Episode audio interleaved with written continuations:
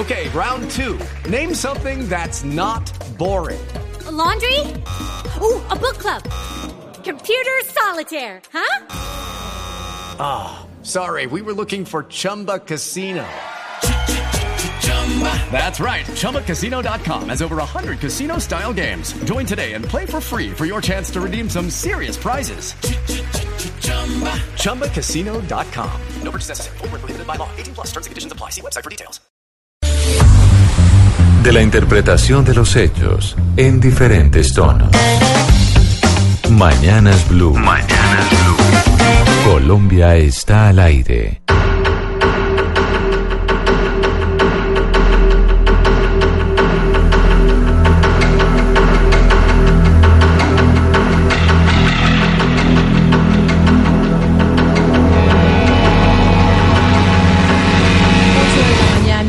Dos minutos y hoy estamos hablando del cigarrillo electrónico o también ahora llamado vapeador que es Gonzalo, eh, un sistema electrónico diseñado en su origen para simular y sustituir el consumo de tabaco, pero que ahora está siendo utilizado por gente o por personas que no fuman y que esa es la preocupación que existe dentro de muchos expertos porque piensan que los vapeadores, que si bien puede ser una alternativa para dejar el cigarrillo que es nocivo para la salud, puede terminar afectando también a muchas personas que nunca han fumado y que a través de los vapeadores empiezan a volverse adictos al cigarrillo o es un mecanismo para llegar al cigarrillo.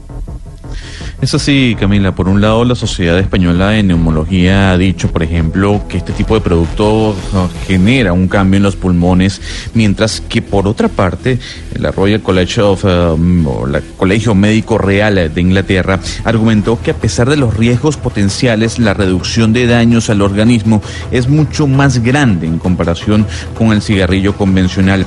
Le puedo comentar, Camila, que está prohibida su comercialización, por ejemplo, en países como Grecia, como Singapur, como Uruguay o como Venezuela. En otros países son tratados estos vapeadores o cigarrillos electrónicos mm, como un producto similar al tabaco, mientras que en diversas naciones es tratado similar a un medicamento. Gonzalo, ¿y qué se encontró el equipo internacional cuando nos pusimos a llamar a las tiendas dedicadas al vapeo, cuando quisimos averiguar cómo funcionan estas tiendas en Colombia? Yo quiero que escuche esta investigación, esta conexión que hizo nuestro compañero Sebastián al ubicar dos compañías, dos tiendas que están dedicadas a este comercio en Colombia, en Bogotá, para ser más específico. Aló, buenas tardes. Aló, buenas tardes. Me comunico con la tienda de vapeadores. Sí, señor, ¿en qué te puedo ayudar? Sí, es que estoy solicitando información porque a mi hermano pequeño le, le quería regalar eso en Navidad, pero se lo quiero regalar de cumpleaños y quería solicitar información.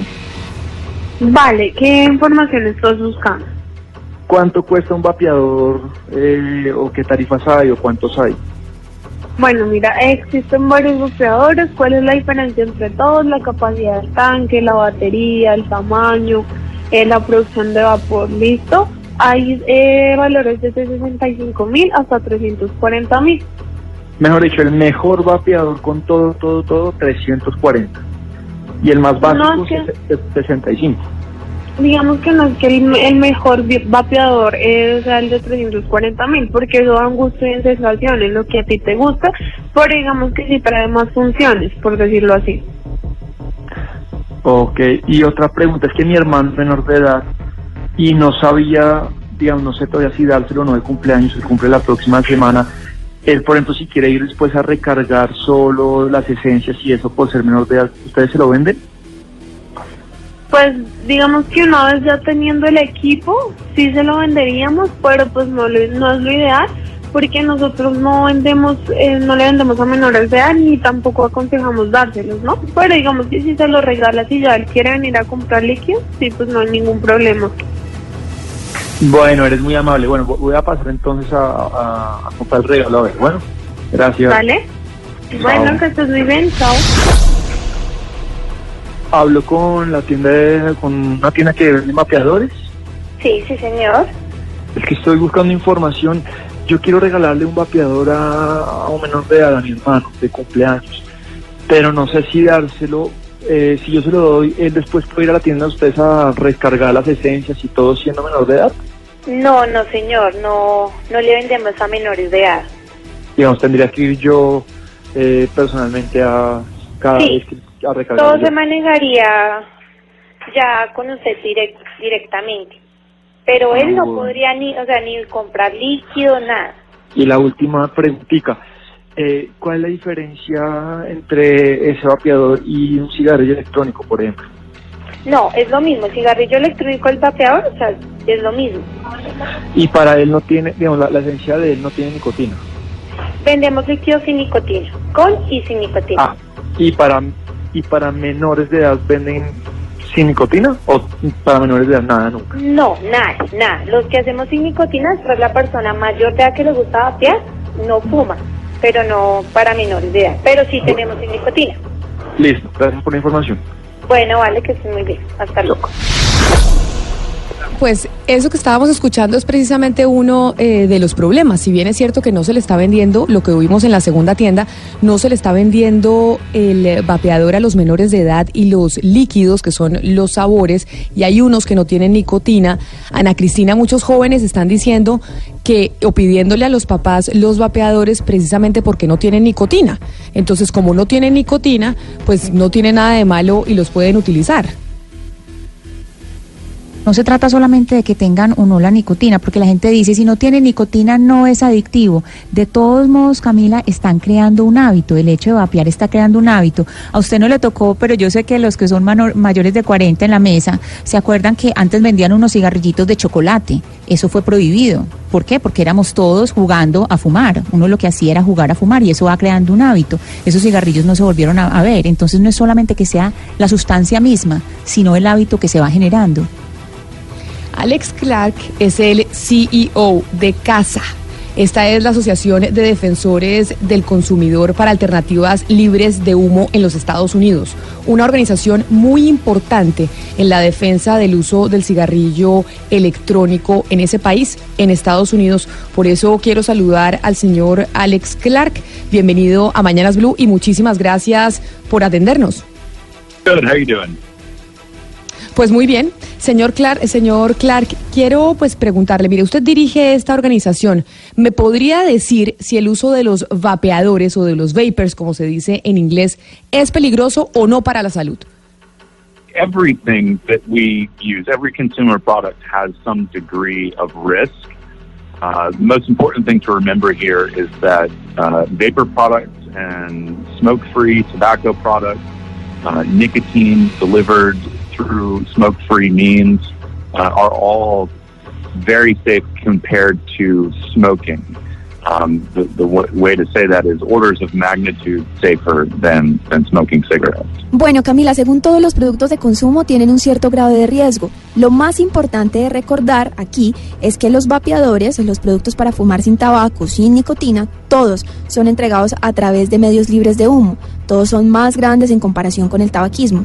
Lo que quiere decir es que en orden de magnitud son más seguros que fumar cigarrillos. Pero, señor Clark, ¿usted cree que esta es la solución efectiva para los fumadores convencionales o para que ellos dejen el cigarrillo? Uh, it's a very effective solution for people who smoke. Yes, uh, it, it- you know one of the things that makes these products so effective is that they have the broad appeal, which you know unfortunately does involve young people. But the benefit here from promoting these products to people who smoke is that they're more likely to make the decision on their own to switch to these products because they're enjoyable, because they're interesting, and because they deliver the nicotine that, that people want to enjoy. Gonzalo, sí, es una solución efectiva para los fumadores. El señor Alex comenta que una de las cosas que hace que este tipo de producto sea tan efectivo es que tienen amplio atractivo. Desafortunadamente eso ha involucrado a los más jóvenes. Pero los beneficios que se están promoviendo con este tipo de productos dentro de la gente que fuma es que hay más probabilidades de tomar decisiones sobre ellos, de cambiar por qué se disfrutan más, son más interesantes y por qué entregan la nicotina que la gente quiere disfrutar. Señor Clark, es claro que en la actualidad hay un boom muy grande con respecto al uso de estos vapeadores. ¿Usted está de acuerdo, usted apoya que los jóvenes usen este tipo de dispositivos? I don't support young people using any kind of substances. I think that as an adolescent, kids need to have access to information, you know, empowering them to make better decisions about how to use their time, resolve conflict, uh, deal with complicated emotions that teenagers are dealing with, uh, deal with the pressures of, of, you know, getting through school and getting a good job and uh, planning for the rest of their life. Um, you know, there, I think there's a part of the, the curriculum that educators can can include that gives young people these life skills that they need. Um, I, and I just don't think that um, you know using drugs and alcohol and tobacco uh, are, are part of that. But at the same time, at, at the same time, I I don't I think it's uh, it's, it's very dangerous to pretend that we're ever going to eradicate uh, youth use of any kind of substances. Uh, kids are curious. I was a very curious teenager myself and experimented with drugs and alcohol and uh, and, and tobacco as well. I, I became a smoker, a full time smoker by the time I was 18 years old. Um, and so I, I, I think that you know a very important part of this conversation really should be focused on giving youth the, the, the skills they need to make better decisions. Sebastián, pues el señor Clark nos deja claro que él no apoya que la gente joven utilice cualquier tipo de sustancia. Él cree que se le debe dar acceso a la información para que ellos sepan mejor cómo usar el tiempo, cómo resolver conflictos, cómo lidiar con las complicaciones de la adolescencia, con las presiones de entrar al colegio, conseguir un trabajo, planear el resto de su vida. Él cree que parte del currículum de los maestros educadores puede incluir mostrarle a los chicos enseñanzas de vida que puedan necesitar. Agrega que no cree que el uso del tabaco, drogas o alcohol sea parte de eso, pero al mismo tiempo dice que es muy peligroso pretender que cualquiera va a erradicar los usos o el uso de cualquier tipo de sustancia. Los jóvenes son muy curiosos. Él comenta que lo que fue de joven probó el alcohol, las drogas y se convirtió en un fumador de tiempo completo a los 20 años. Cree que una parte importante de esta conversación debería estar enfocada en darle la enseñanza, las habilidades para que ellos tomen mejores decisiones. Pero entonces, en los Estados Unidos, ¿cuál es la legislación, señor Clark, que rige para este tipo de productos?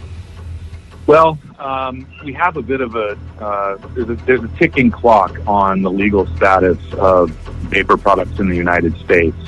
Uh, at the federal level, the FDA has asserted their jurisdiction over vapor products as tobacco products, and so by 2022, uh, any vapor manufacturers who want their products to remain on the market are going to have to go through a multi-year, multi-million dollar approval process um, to get each product onto the market.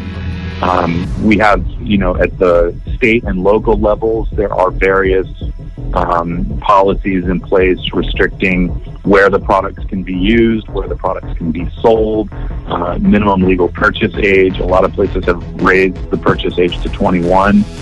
Um, so it's we're a bit in in flux, if you will. The, the policies are changing, um, but yes, at, at at the core, the, the products remain legal at least for a couple more years.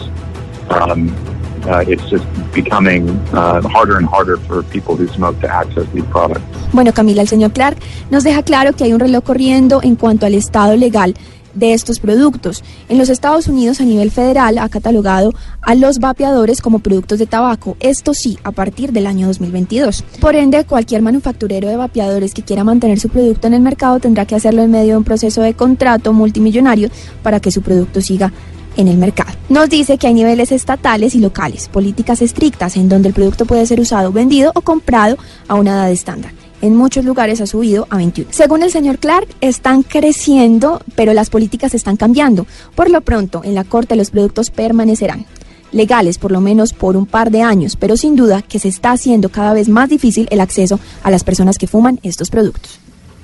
Bueno, muchísimas gracias al señor Alex Clara, CEO de CASA, que es una asociación, en este caso la Asociación de Defensores del Consumidor para Alternativas Libres de Humo en los Estados Unidos. Es tal vez una de las organizaciones más importantes en la defensa del uso del cigarrillo electrónico en la nación norteamericana. Señor Alex, gracias por estar con nosotros en Blue Radio.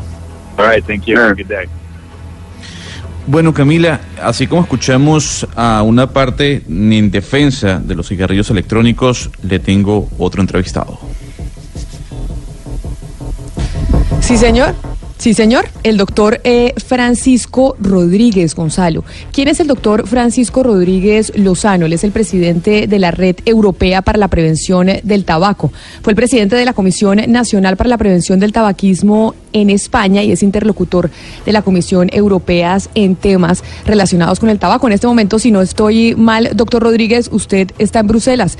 Bienvenido a Mañanas Blue gracias por atendernos. Eh, muchas gracias. Buenas tardes. Buenos días.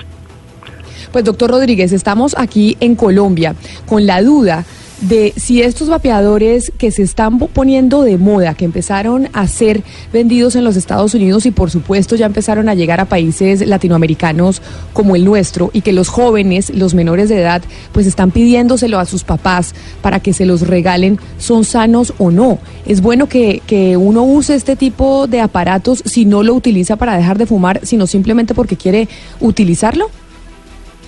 Vamos a ver, incluso para dejar de fumar habría reservas sobre si realmente sirven o no.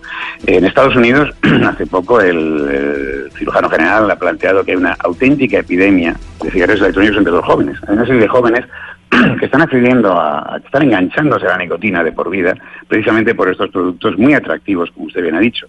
Productos que, bueno, tienen sabores, son realmente muy atractivos para los jóvenes.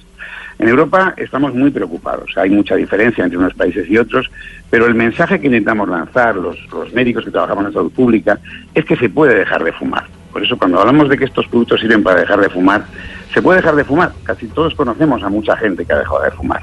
Y sustituir el tabaco, que es muy peligroso, por un producto que, mm, bueno, pues a lo mejor es algo menos peligroso, pero desde luego sigue siendo peligroso, es una, es una conducta un poco temeraria. La Organización Mundial de la Salud nos recomienda que de momento los sanitarios no utilicemos, no recomendemos, perdón, el utilizar estos productos para dejar de fumar. Eh, nos, hay muchos productos en el mercado para dejar de fumar y son más seguros. Se han sido probados por la, por la Agencia Europea del Medicamento, por la FDA en Estados Unidos, y estos todavía no se pueden considerar como tales. Los estudios que hay sobre los cigarrillos electrónicos y los nuevos productos de tabaco calentado, que es otra, yo no sé si, si en Latinoamérica los tienen, pero en Europa es, están, están irrumpiendo de una manera tremenda. Es un tabaco calentado que las principales empresas de tabaco mm, introducen como un tabaco sin riesgo, porque no se quema, y es cierto que al quemarse la combustión produce muchos de los problemas del tabaco, bueno, pues lo venden como que no tiene riesgo ninguno y parece que sí lo tiene. Ahora mismo no parece sensato recomendarlos para dejar de fumar, insisto. Eh, se puede dejar de fumar y no hay necesidad de engancharse a un producto con nicotina de por vida. Porque, mire, eh, eh, es verdad que eh, bueno pues que en el humo al quemar el tabaco se produce eh, monóxido de carbono que es responsable de muchos de los cánceres que se producen en el organismo pero el hecho de seguir utilizando nicotina la nicotina es tóxica y es adictiva es tremendamente tóxica y tremendamente adictiva pero doctor ¿Mm? Francisco, ¿cuáles son, ¿cuáles son los daños reales que generan estos vapers o cigarrillos electrónicos? Porque la gente dice que sí, efectivamente causan un daño, pero ¿cuál sería el daño? Pues mire, el mismo, pero a lo mejor en menor grado que el tabaco. Prácticamente las mismas enfermedades que se producen con el tabaco se producen con estos productos.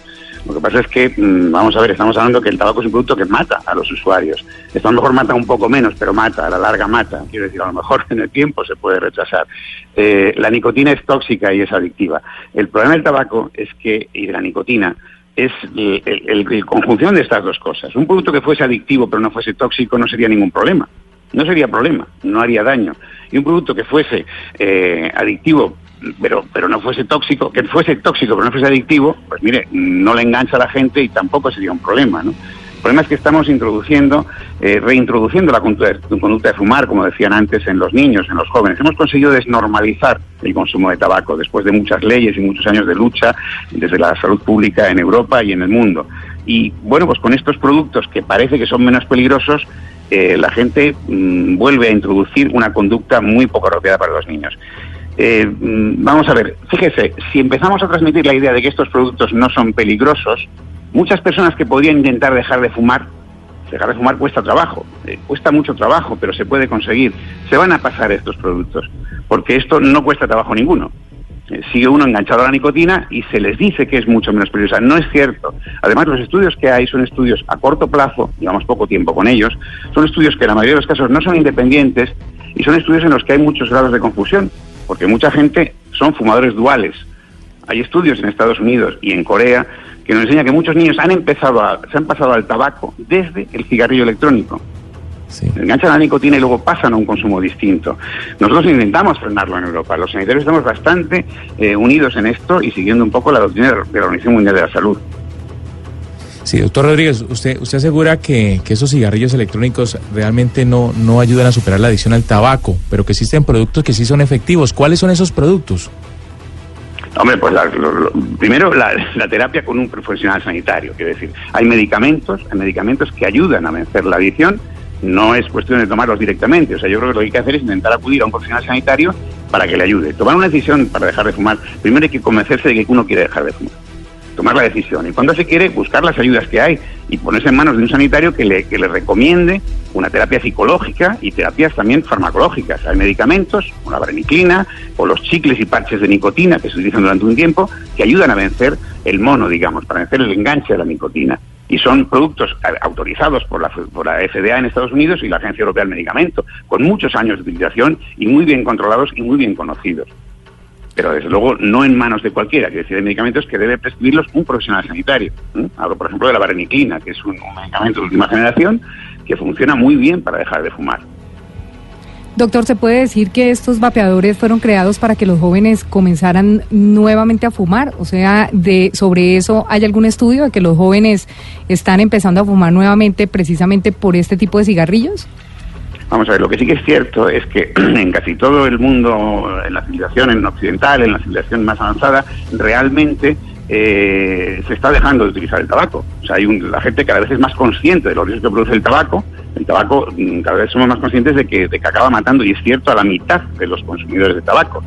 en Europa nos, nos mata a 700.000 personas al año y nos cuesta 25.000 millones de euros, que son unos 24.000 millones de dólares, cada año tratar las enfermedades que produce el tabaco en nuestros sistemas públicos de salud.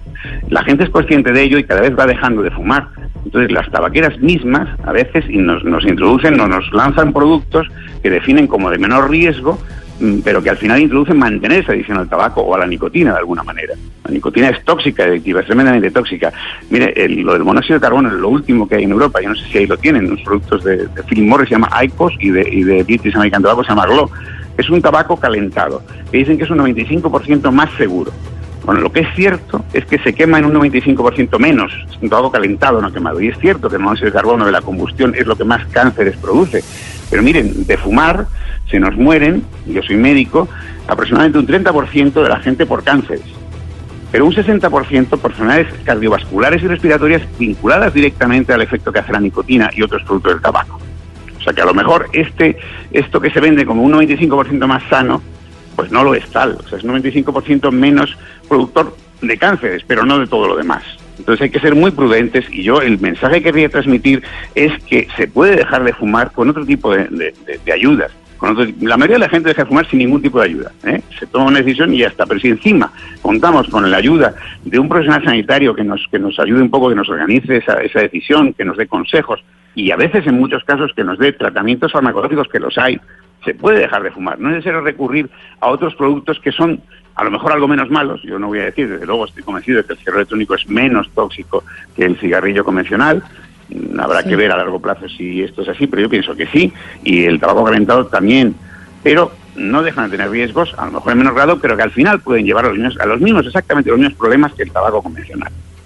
Pues doctor Francisco Rodríguez ha sido muy ilustrativo a toda su explicación frente a este tema que estamos tratando de explicarle a nuestros oyentes sobre este fenómeno de los vapeadores que ha llegado a Colombia. Usted como presidente de la Red Europea para la Prevención del Tabaco, muchas gracias por habernos atendido esta mañana para nosotros, tarde para usted en Tarde. Bruselas, aquí en Mañanas Blue. Feliz tarde. Mu- muchas gracias, igualmente. Buenas- buenos días. Buenos días. Y precisamente ese es nuestro tema, el que queremos preguntarle a ustedes, nuestros oyentes, porque los queremos escuchar. Queremos saber ustedes qué opinan. Pombo formuló una pregunta y la pregunta que tiene para ustedes es si ustedes consideran que los vapeadores o los vapers, como se dice en inglés, incentivan el vicio del cigarrillo en la juventud. Hemos oído a dos expertos, pero querem- queremos escucharlos a ustedes también. Ustedes se comunican con nosotros al 316-415-7181. Esa es nuestra línea de WhatsApp. Esperamos que ya nos tengan guardados ahí en sus teléfonos. En Mañanas Blue los escuchamos. Buenos días para todos en la mesa. Eh, mi nombre es Cristian Mejía, eh, desde la ciudad de Bogotá. Eh, con respecto a la pregunta, que considero que los vapeadores incentivan la adicción. Sí, sí considero que los vapeadores incentivan la adicción en la juventud, sobre todo porque este es el triunfo de las tabacaleras sobre las regulaciones al cigarrillo. Bueno, vamos a ver qué dice otro de nuestros oyentes que se comunica con nosotros al 316-415-7181, precisamente sobre ese tema, sobre los vapeadores. ¿Creen que los vapeadores incentivan el vicio del cigarrillo en la juventud? Buenos días, primero que todo, pues saludos a la mesa. Eh, pues el uso de los, los vapeadores no sé si incentiven el vicio del cigarro, la verdad. Y pues yo creo que todo es moda, ¿no? Eh, y mientras no estén prohibidos, pues la gente lo va a seguir usando y más si usted es mayor de edad, eh, pues lo va a usar. Pero ya ver niños con, con ese tipo de, instrumentos sí, sí se ve muy feo ante la sociedad. Yo creo que deberían prohibirlo para los menores de edad. Gracias. No, a usted gracias por comunicarse. Nosotros queremos escucharlos a todos ustedes. Lamentablemente no los podemos poner a todos al aire, pero oímos cada uno de sus mensajes, los que nos llegan. Vamos con un último oyente. Hola, buenos días. Le habla Paola desde la ciudad de Atlanta, Georgia, en Estados Unidos.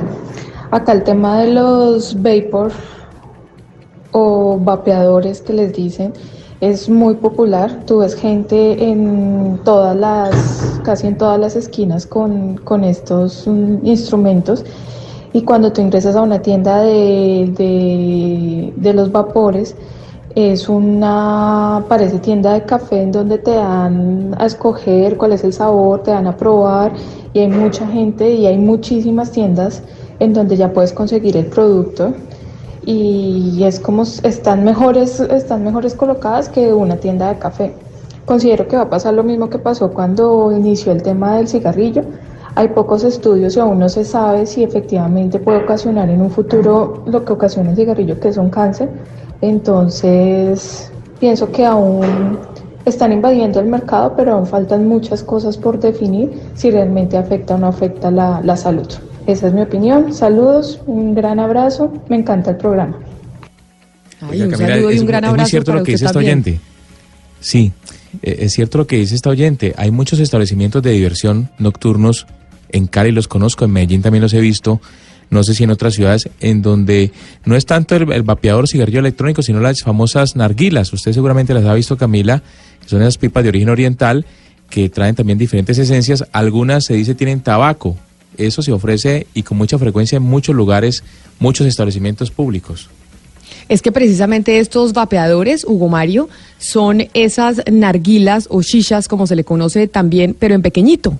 Es el mismo principio de combustión, de sabores y de vapeo, ahí sí porque es vapor, sino que ya es portátil y no es como en el restaurante en donde usted se reúne alrededor del narguile o de la shisha para estar con sus amigos. Es exactamente el mismo principio.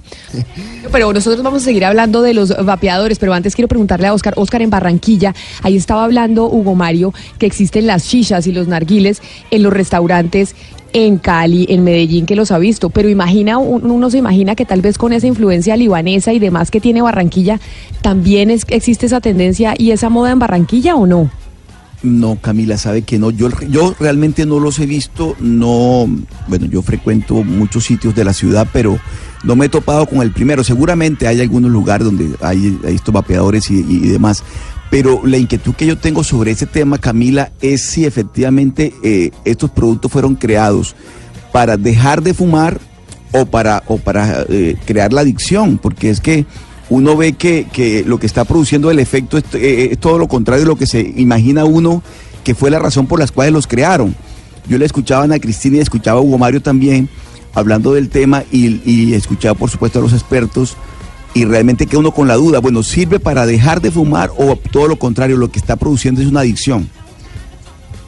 Pues eso es lo que estamos tratando de entender. Precisamente eso es lo que estamos tratando de entender hoy aquí en Mañanas Blue Gonzalo. Pero antes de seguir con el tema de los vapeadores que estamos escuchando, esta es una canción bastante vieja, pero yo no me acuerdo de qué película es.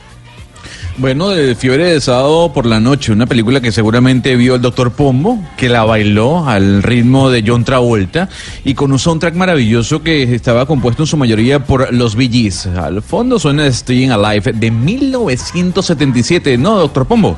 Bueno, yo nací ese mismo año, entonces no la bailé mucho, pero, pero ciertamente después de, sí la he bailado muchísimo y me encanta. Eh, el, el- el soundtrack de, de hoy ha sido fantástico y lo agradezco.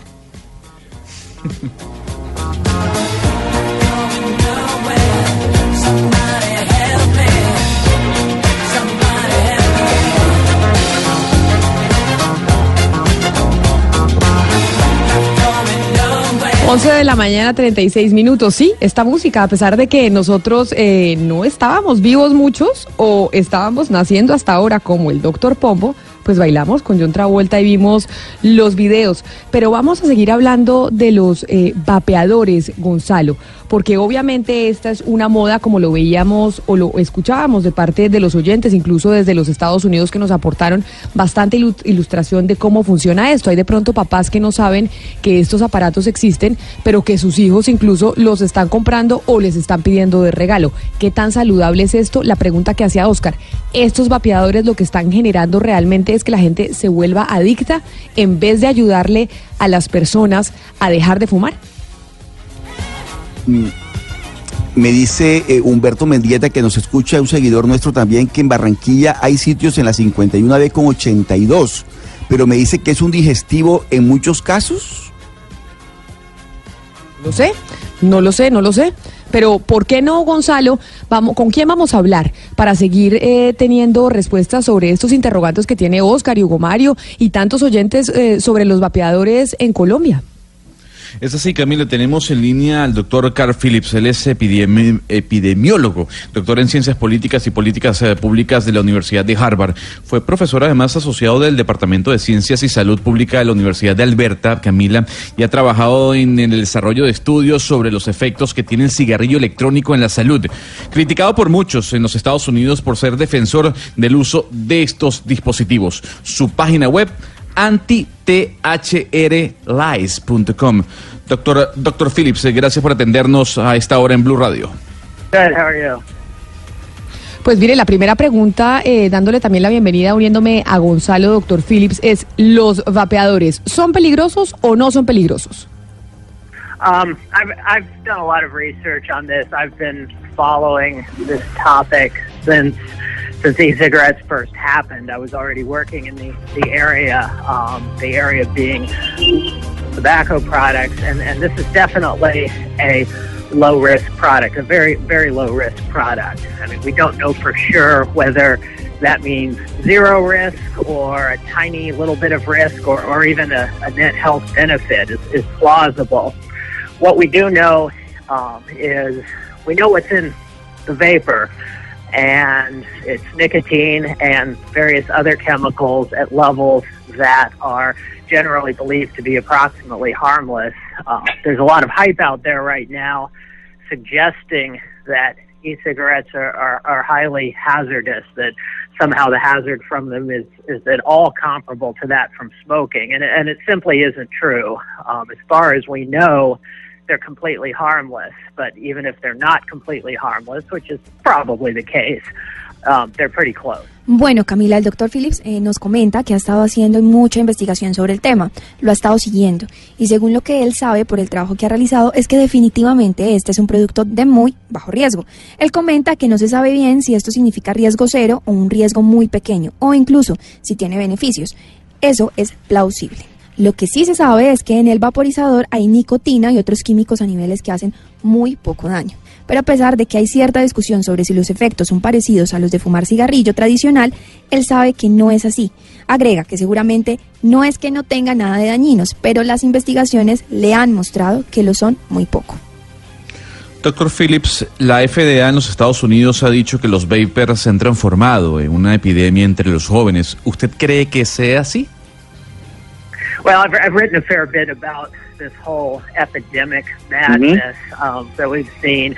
I mean, you know, first off, epidemic is describes a you know a disease that is uh, rising above its normal levels, which of course is not not what Mhm. this is, and, and and so the the use of that word in the first place is is just cheap propaganda. Um, but as for the fact that um, young people are using um, e-cigarettes, you know, more than they ever have, well, of course, it's more than they ever have. It's a new product. Um, they aren't using um, the that is, young people are not vaping to nearly the extent that the, that the hype suggests. They take statistics for somebody having taken one puff on an e-cigarette. You know, so per- perhaps somebody took one puff in the last month at a party when a friend offered them a try, and count them just the same as the the very small number who are actually regular um, e-cigarette users, the people that you would normally think of as users. So, so the numbers are intentionally exaggerated, and then they're compared to the numbers for for actually smoking, um, as if taking one puff on an e-cigarette is somehow similar to having a, uh, a smoking everyday smoking habit. Gonzalo, el doctor dice que ha leído acerca de esta loca epidemia. Dice que una epidemia se describe como una enfermedad crece más allá de un nivel normal y este obviamente no es el caso. Según él, el uso de esta palabra es en primer lugar una propaganda barata, probablemente por el hecho de que la juventud está usando estos cigarrillos más de lo que alguna vez lo han hecho. La gente joven no está fumando como se sugiere. Las estadísticas se están tomando con gente que lo ha probado una sola vez. Dice que posiblemente alguien que lo probó en el último mes por diversión en una fiesta o alguien a quien se lo ofrecieron para que probara y lo contaron igual que un pequeño número de personas que realmente son usuarios regulares de cigarrillo electrónico. Entonces, dice que los rumores son exagerados comparado con el número de gente que es realmente fumadora de cigarrillo tradicional. Doctor Phillips, pero usted conoce, tiene noticia de algún estudio que nos diga, que compruebe que el uso de estos vapeadores produce cáncer? Well, I mean, it, it, vaping versus not vaping doesn't reduce cancer, but vaping in turn instead of smoking clearly does. Um, I mean, we know we, we we don't have epidemiology. That is, we don't have data um, on people who have been doing this for 40 years to see how their health outcomes are, like we do with smoking. You know, for obvious reasons, we don't have that. But what we have is plenty of information about what's contained in the vapor, and we have plenty of information about you know how those chemicals affect people from from other exposures, from occupational exposures. Um, in terms of nicotine, we have the knowledge that we have from the research in Sweden on smokeless tobacco, which shows no measurable health effects. Um, so, you know, sometimes you hear the, the, the claim, oh, well, you know, we won't know for a long time. People were smoking long before it was figured out that smoking is really hazardous. But, but that's a, that, that, that's a completely misguided claim because we already understand what the exposure to vaping entails in terms of um, what the what chemicals the user is exposed to, how much of them they're exposed to, and so forth. And we already know that these exposures are, you know, either harmless or so close to harmless that you, you can never measure any harm from them. And so, no, we don't have a side by side comparison of 40 years of smokers and 40 years of vapors. Bueno, Sebastián, el doctor dice que fumar vapeadores versus no fumar vapeadores no reduce el cáncer, pero fumar vapeador en términos de cigarrillo tradicional, claro que sí lo hace. Dice que ellos no cuentan con epidemiólogos que han estado mirando esto por 40 años. No tienen todas esas ayudas. Lo que tienen es información sobre qué contenido tiene el vapeador y tienen información sobre cómo estos químicos afectan a la gente de otras maneras. Hablando de nicotina, también dice que se tiene el conocimiento sobre el tabaco sin combustión, en donde se ha probado que no hay repercusiones sobre la salud. Dice que se podría argumentar que se sabe qué tipo de daño producirá a futuro, así como se supo durante los primeros años del tabaquismo. Sin embargo, ese es un reclamo completamente erróneo, ya que sabemos con absoluta certeza los riesgos basados en cuáles químicos y en qué cantidades están expuestos los usuarios. Dice que no cuentan con una información en donde se puedan comparar fumar por 40 años con vapeadores por 40 años. Bueno, muchísimas gracias al doctor Carl Phillips. Él es epidemiólogo, doctor en políticas públicas de la Universidad de Harvard, criticado por muchos en los Estados Unidos por ser defensor del uso de estos cigarrillos electrónicos. Eh, Doctor Phillips, gracias por atendernos aquí en Blue Radio. Okay, glad to talk to you and bye. Camila, como lo vio, hay doctores en- entonces en este caso que están a favor del uso de este tipo de productos y hasta que defienden eh, tal vez los argumentos que dan organizaciones como la FDA o los contradicen en este caso. Sí, usted traía un profesor eh, de Harvard, pero ahora yo le tengo otra invitada, que es la doctora Ana Navas Acien. Yo no sé si así se, se pronuncia su apellido, pero ella es especialista en medicina preventiva y salud pública y es investigadora y profesora de otra universidad en los Estados Unidos, de la Universidad de Columbia. Nos atiende desde Nueva York. Doctora Navas, bienvenida a Mañanas Blue, gracias por atendernos. Eh, muchas gracias por la invitación. Bueno, ya estaba oyendo usted entonces porque estaba en la línea escuchando al investigador y epidemiólogo de Harvard defendiendo estos eh, vapeadores y nos parecía importante contar con otra óptica y con otra visión. ¿Cuál es su opinión? Estos vapeadores o estos vapors que se están poniendo tan de moda, que están usando los jóvenes y la gente, ¿sí son eh, buenos para la salud o usted considera que no a diferencia del eh, anterior invitado que teníamos en la línea? Bueno, pienso que hay, que hay muchos riesgos de, de usar es- este tipo de productos a largo plazo. En primer lugar, eh, estoy totalmente en desacuerdo con lo que ha dicho nuestro el, el compañero antes, eh, porque eh, sí que se ha demostrado de que hay muchos productos tóxicos en los cigarrillos electrónicos.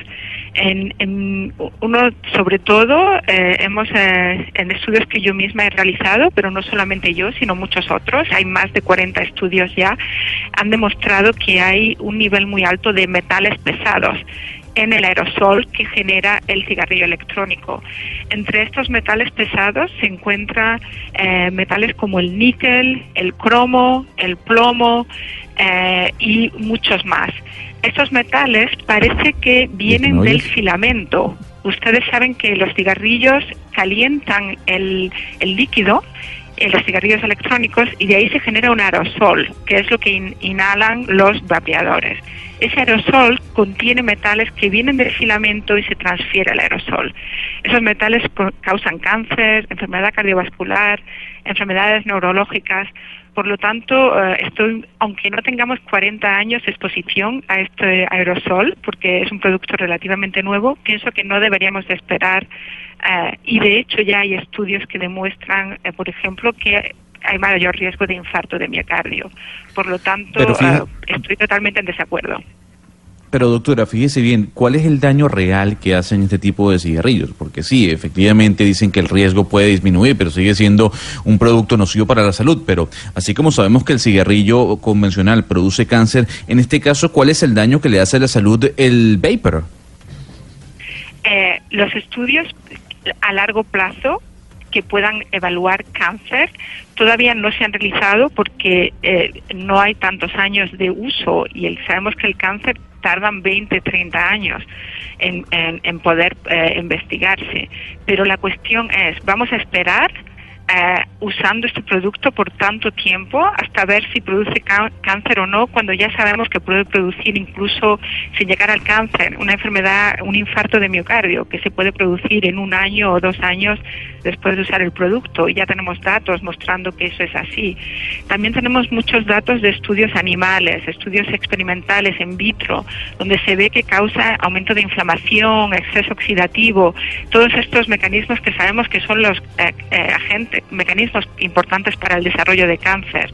Entonces pienso que ante este riesgo, ante estos productos tóxicos en el aerosol y la, la, pos- la posibilidad, no, el hecho de que causa una gran adicción, sobre todo en las personas jóvenes que usan este tipo de productos. Por ese motivo, por todos esos motivos, pienso que la regulación de los cigarrillos electrónicos es muy importante antes de que sea demasiado tarde y que entonces ya sí tengamos una epidemia enorme que sea muy difícil de controlar. Creo que estamos a Pues, tiempo ahora de actuar y, y prevenir eh, esa posible epidemia. Claro que sí, ese es un gran mensaje que usted eh, nos envía desde la Universidad de Columbia en Nueva York a Colombia y pues a los papás que tenían esta preocupación si debían comprarle estos vapeadores a sus hijos o no y si son riesgosos o no. Doctora Ana Navas, especialista en medicina preventiva y salud pública, muchísimas gracias por haber estado con nosotros hoy aquí en Mañanas Blue hablando de este tema, de los vapeadores. Feliz mañana. Muchas gracias a ustedes. Adiós. Vamos a escuchar a los oyentes sobre la pregunta que les hizo Pombo hoy. ¿Considera que los vapeadores o los vapers incentivan el vicio del cigarrillo en la juventud? A ver qué nos dicen.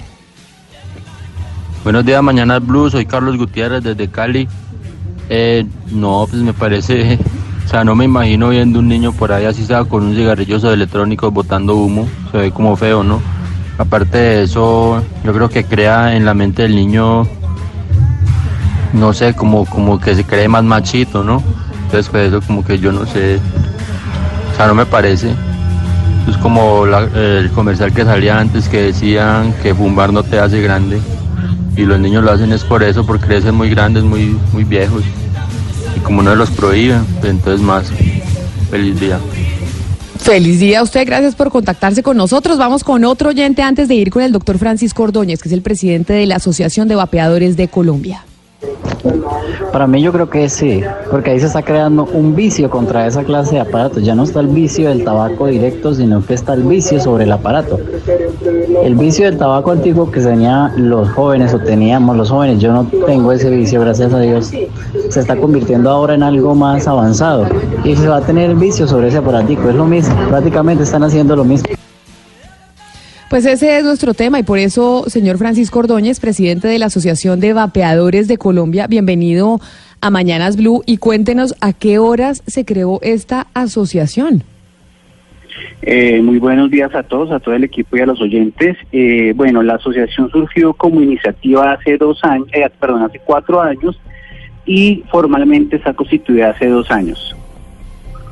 ¿Y esta asociación qué es lo que busca? Es decir, ¿cuál es el propósito de la Asociación de Vapeadores de Colombia?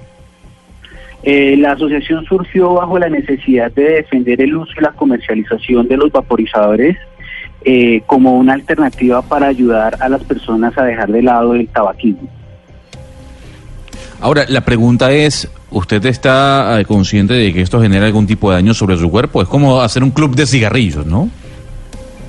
Eh, pues a ver, realmente digamos los eh, existen muchos estudios eh, al respecto, obviamente digamos para definir unos daños digamos a largo plazo los estudios tienen que tomar un poco más de 40 años, realmente el producto lleva comercializándose desde el 2004 por lo cual el tiempo para definir ese tipo de, de afirmaciones pues todavía te toma bastante tiempo digamos llegar a esas conclusiones. Entonces, los estudios preliminares que existen en torno a esto eh, definen que hasta el momento eh, reducen los riesgos un 95%, lo dice el Colegio de Médicos de Inglaterra, y es una política pública eh, en este momento en Inglaterra para precisamente reducir el, el tabaquismo en la población inglesa.